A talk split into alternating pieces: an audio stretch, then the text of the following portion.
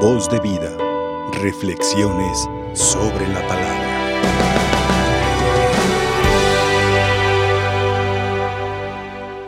Hermanos, estamos escuchando la primera lectura en todos estos días, cómo Israel se va formando como un pueblo. Y al menos en las últimas dos semanas hemos escuchado esa multitud de personas que Dios ha puesto para que vayan conduciendo a su pueblo y para que le ayuden en ese camino de salvación que Dios les ha ofrecido. Primero para llegar a la tierra prometida y enseguida para vivir como Dios quiere. Así vimos que pasó Moisés, Josué, los jueces, y ahora estamos viendo ya algunas partes en donde aparecen algunas personas importantes que van a ser parte de la historia de la salvación.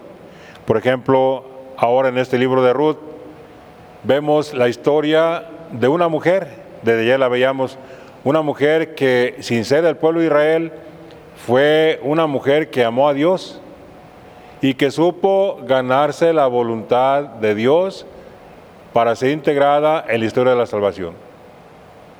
Es el caso de Ruth.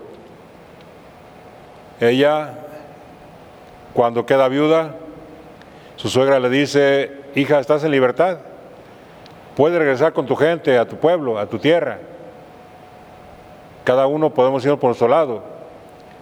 Y la muchacha le dice, no, no, de aquí en adelante mi Dios, tu Dios será mi Dios y tu pueblo será mi pueblo. Ah, es que con eso ella hace como esa alianza como esa entrada a la historia de la salvación, con esa, con esa propuesta de ella para quedarse y para estar apoyando a su suegra que sí era una mujer de Israel. Y entonces ahora vemos cómo la caridad que tiene Ruth para con su suegra, cómo esa dedicación que tiene para atender a esta mujer que ya está anciana y que ha perdido a sus hijos, Dios se la recompensa. Y se la recompensa dándole a conocer a un hombre maravilloso que la va a acompañar y que le va a dar nombre y que la va a ayudar para que sea una mujer de bien en Israel. Andan juntando las espigas en la cosecha y vos les ha dicho a sus segadores que le dejen algo a la mujer para que pueda juntar, para que pueda, como nosotros decimos, pepenar de lo que quedó en la pizca. Y entonces le dice a los trabajadores que no le, no le molesten, que la dejen. Pero viene el momento del encuentro y viene el momento de la, de la unión de los dos, el matrimonio de los dos. Y luego viene la descendencia, su hijo Obed. Obed que cuando leemos la genealogía en el Evangelio de San Mateo, él es el padre de Jesé y luego Jesé es el padre del rey David. Es curioso cómo una mujer entra a formar parte de esta genealogía del Salvador, juntamente pues con otras mujeres después. Pero aquí vemos que Dios no hace distinción de personas, Dios no tiene favoritismo, sino que todo aquel que se compromete y aquel que lo acepta como su Dios, entra a formar parte de la historia de la salvación. Y esta mujer de esa manera viene a ser la abuela del rey David. Y de la descendencia de David viene José, el esposo de María, de la cual nació Jesús, llamado Cristo, o sea, el Señor. Después, como en Ruth, encontramos un modelo grande de una mujer de fe, de una mujer que confía en Dios y de una mujer que sabe optar por las cosas de Dios. Un ejemplo para nosotros, porque somos caritativos con el prójimo, el Señor nos va a recompensar y esta es la bendición que hace el Señor para aquel que se compromete con sus hermanos. Ojalá pues que, que tengamos esa imitación de Ruth, de saber atender a nuestros semejantes y sobre todo estar siempre de parte del Señor. Hoy en el Evangelio escuchamos una llamada fuerte que hace el Señor porque ha visto las actitudes que se dan en los fariseos.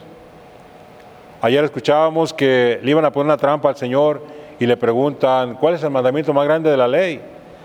Oigan, si lo conocían perfectamente los mandamientos de la ley, si eran maestros de la ley, y sin embargo preguntarle cuál es el mandamiento más grande de la ley. Y Jesús le dice, pues solamente es este, amarás al Señor tu Dios con todo tu corazón, con toda tu mente, con todas tus fuerzas y a tu prójimo como a ti mismo. En otra ocasión le pregunta a otro, ¿qué debo hacer para alcanzar la vida eterna? Y Jesús le dice, guarda los mandamientos. Uy, ya los conozco, los he guardado desde mi niñez. Ahora te falta una, una cosa, desprende de lo que tienes y te vienes a seguirme. Da a los pobres lo que tienes y te vienes a seguirme. Y entonces Jesús, al ver estas actitudes, ahora rechaza una actitud que se puede dar también entre nosotros y que es muy común la hipocresía. Por una parte, la hipocresía. Cuando decimos una cosa y hacemos otra. O creemos que ellos hagan, pero yo no me comprometo. Que los demás lo hagan. Yo no, yo estoy bien así como estoy. Las dos caras de los fariseos. Fíjese cómo, cómo le dice el Señor, que ensancha las filacterias de los mantos, o sea, porque ahí en el manto traían escritos los mandamientos, traían la ley de Dios y en cada momento le iban recitando y no la conocían. Les gustaba reunir su grupito de gente para que fueran sus alumnos y el hombre sentirse importantísimo porque era el maestro, el padre de ellos, que dice, no, a nadie le llamen padre, ni, a ni le llamen maestro, a nadie le llamen guía, porque el único padre de ustedes es el Padre del cielo el único maestro es Cristo, el único padre es, el Padre del cielo y el único guía es Cristo. A nadie, a nadie le den los títulos para que no sientan grandes.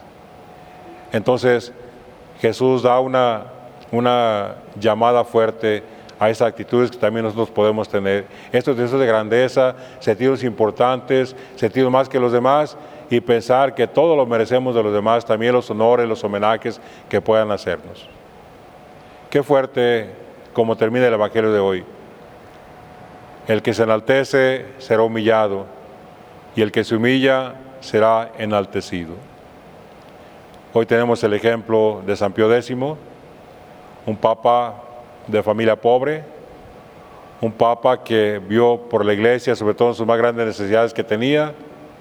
Tenemos el ejemplo de la Santísima Virgen en ese sábado, la mujer pobre y sencilla que fue la esclava del Señor y que se convirtió en la Madre de Dios, la llena de gracia, la bienaventurada en todas las generaciones.